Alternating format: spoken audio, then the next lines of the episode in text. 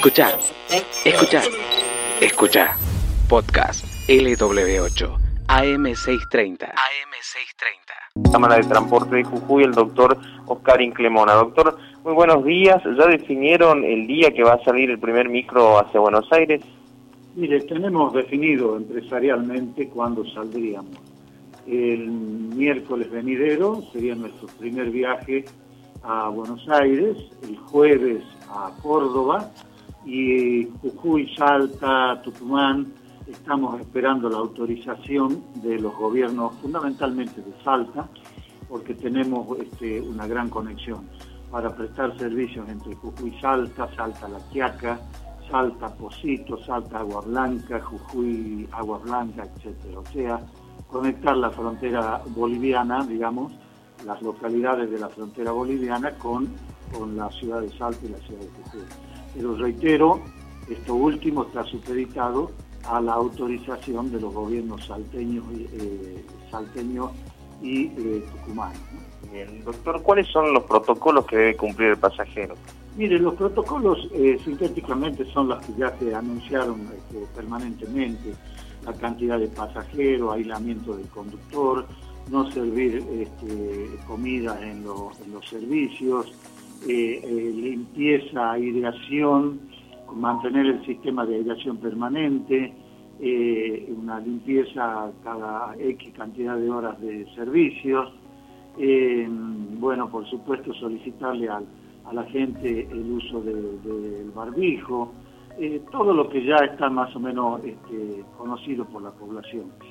Eh, se va a tratar de evitar la venta de pasajes este, eh, a la mano, digamos, con papel. Siempre se va a preferir la cuestión online y el, teléfono celular. Eh, esto más o menos son los lineamientos generales del comienzo. Con el, valga la redundancia, con el mismo comienzo se irán dando la las novedades, las posibilidades y las consecuencias de eh, la prestación de los servicios. Es decir, iremos afinando la puntería, digamos así, para decirlo de alguna manera, con las cuestiones que sean necesarias. El doctor, un viaje a Buenos Aires por lo general requiere una parada, ya sea en Córdoba o en Santa Fe, en alguna provincia, para ir al baño principalmente. Eh, ¿Esto cómo lo han previsto? Mire, este, esto está... Eh, está todavía un poco en discusión. De todas maneras, los servicios sanitarios de, las unidades van a estar habilitados con todas las precauciones del caso, con alcohol, con jabones, con toallas de papel, etcétera. Y este, si bien estimamos paradas en algunos lugares especiales, porque es cierto que hace falta que la gente este, baje a los sanitarios, inclusive algún restaurante eh, y, aún más a tirar las piernas como de costumbre se hacía. Perfecto. En esas provincias, ¿cómo han definido el tema de protocolo? ¿Van a viajar con PCR la gente que deba hacerlo? ¿Se le va a tomar temperatura? ¿Qué es lo que definieron? Mire, hay una obligatoriedad del PCR de presentar el certificado este de viaje que va a hacer falta Así que la gente deberá hacer ese trámite para tener la garantía de que eh, podrá abordar al momento del viaje. Eh, ya se han verificado algunas cuestiones en los servicios aéreos donde no se dejó subir a gente que no reunía las condiciones. De, todas maneras vamos a tomar temperatura al subir, eh, etcétera, etcétera, y vamos a estar atentos obviamente si sucede algo durante el viaje para hacer las derivaciones que correspondan y tomar las medidas que correspondan. Aquellos que quieran viajar a partir de la semana que viene, ¿cuáles son las recomendaciones básicas que puede brindarles? Mire, las recomendaciones básicas es que, este, traten de, en los días previos al viaje, si no tienen síntomas, de no concurrir a lugares donde pudieran este, contagiarse. Mm. Y además, si es posible, que se hagan los hisopados para que se tenga la certeza, por lo menos 48 horas antes, de que el viaje no va a tener ninguna, de que en el viaje no va a tener ninguna es decir, que debe viajar con un, con un PCR, digamos, con un hisopado, con un test, hacerse el test y presentarlo antes de viajar. Así es, debemos tener la certeza de que esa persona no está contagiada y que no tiene este, que debe tener las condiciones para viajar. Eh, en general, el protocolo está bastante sintético de lo que se pensaba con, anterioridad, pero no hay, que, no hay que desestimar tomar todas las medidas que sean necesarias para evitar problemas. Está demostrado en los países que se está realizando tráfico de personas por autotransporte que eh, no es peligroso cuando se No se olvide que la gente irá separada, no se permite nada más que un 60% de utilización de la unidad. De manera que hay algunas precauciones que si la gente cumple con todos los requisitos, podrá viajar sin ningún problema. Bien. ¿A partir de cuándo ya habilitarían las boleterías, por lo menos en la empresa Balut? Mire, las boleterías ya están habilitadas, ya están. Además tenemos un sistema de preventa para el año que viene, de manera que la gente puede ya empezar a consultar sobre este tema. Y en cuanto a lo que es las personas que tenían pasajes que habían sacado, por ejemplo, en marzo, llegó la cuarentena, se suspendieron los viajes, ¿se les va a devolver el dinero? ¿Se van a reprogramar esos viajes? Sí, en principio la, existe la obligatoriedad de reprogramarlo.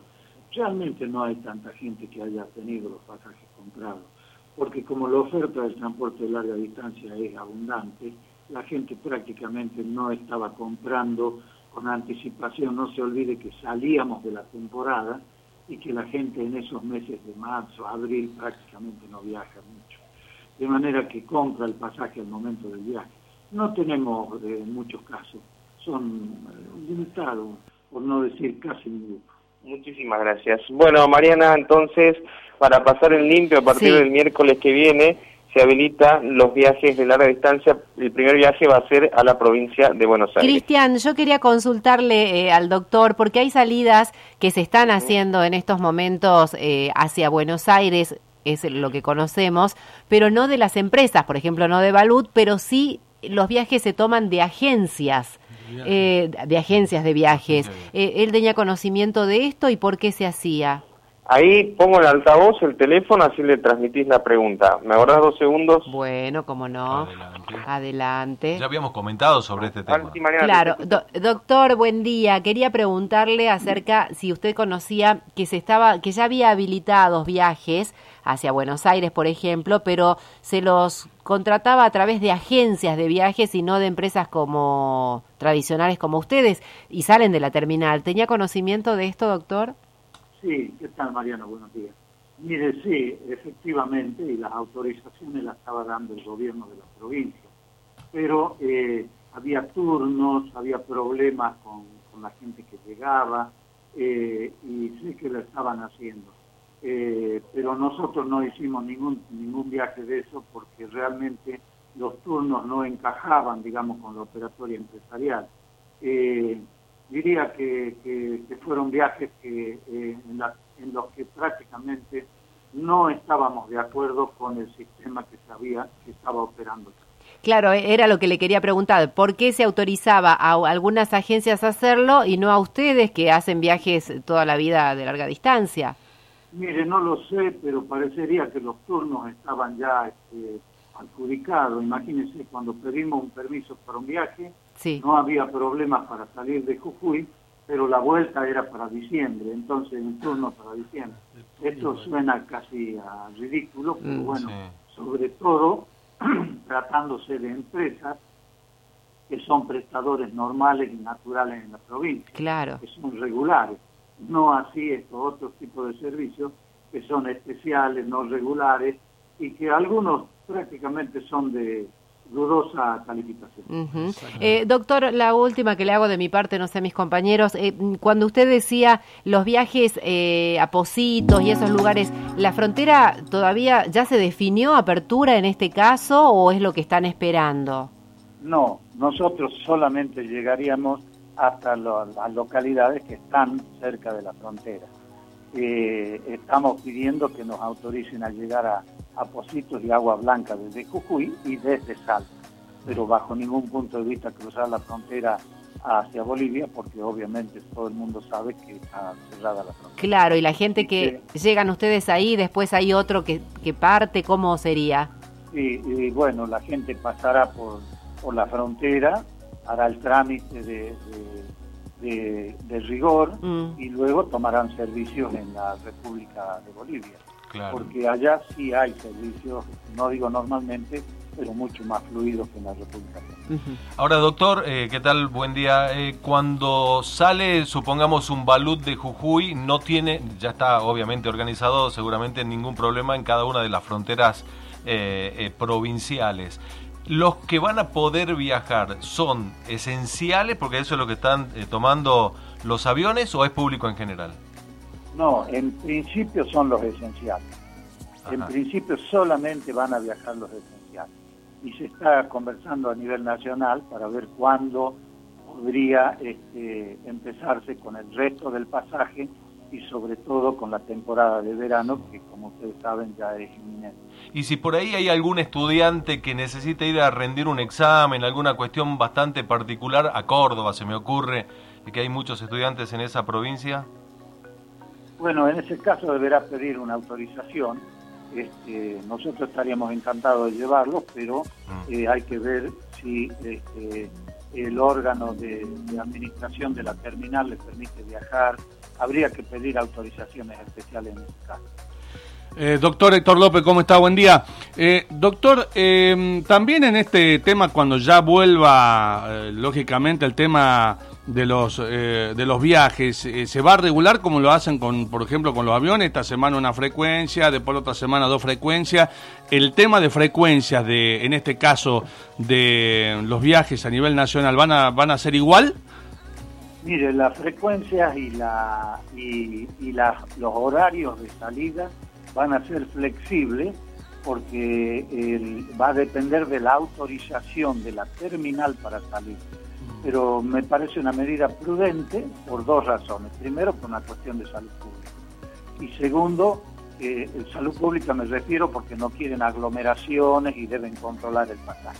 Y segundo, porque eh, no va a haber la cantidad de gente que obviamente nosotros desearíamos que haya, de manera que vamos a tener que irnos este, afirmando, digamos, en la cantidad de gente que esté por viajar y programando los viajes. Bueno, qué buena noticia, doctor, que ya haya una pequeña luz en esta reactivación del sistema, del, del sector, digo, ¿no? Que es uno de los más complicados. Así es, nosotros esperamos que donde pueda haber inconvenientes, que son en las fronteras de las provincias por las que pasamos, eh, sean este, lo más flexibles posible, eh, porque últimamente hubo algunos, algunos problemas que todo el mundo conoce pero como se trata de una autorización de la CNRT, que es una, autoridad interjurisdiccional y los servicios dependen del Estado Nacional, creemos que no debería haber estos inconvenientes. Doctor, a mí sabe qué es lo que me causa... Falta un, a, mí lo que me causa eh, de extrañeza y hasta poder decir me causa gracia es que las empresas puestas, hechas y derechas en la legalidad, con todos los papeles, con todos los protocolos, como lo está diciendo usted, este, eh, tienen 10.000 trabas y palos en la rueda, valga eh, la figura. Ahora, aquellos que usted dice de dudosa procedencia van y vienen, van y vienen, van y vienen, este, y nadie los para. La, verdad que a mí me extraña eso. Bueno, esta eh, indudablemente se ha vuelto una costumbre en este país, que lo legal esté marginado y que lo ilegal transite en, casi en forma libre. Mm. Eh, eso es porque eh, los controlados somos nosotros en las terminales, mientras que esta gente eh, no es controlada como corresponde. toda vez que la CNRT, que es la autoridad nacional que nos controla, sale a la ruta, son muy estrictos con nosotros, pero inexplicablemente hay algunos servicios que no son los servicios autorizados que siguen viajando, que siguen pasando, que van de tour de compra, que ya venden pasajes normalmente. O sea, aparentemente lo ilegal se estaría transformando en lo normal.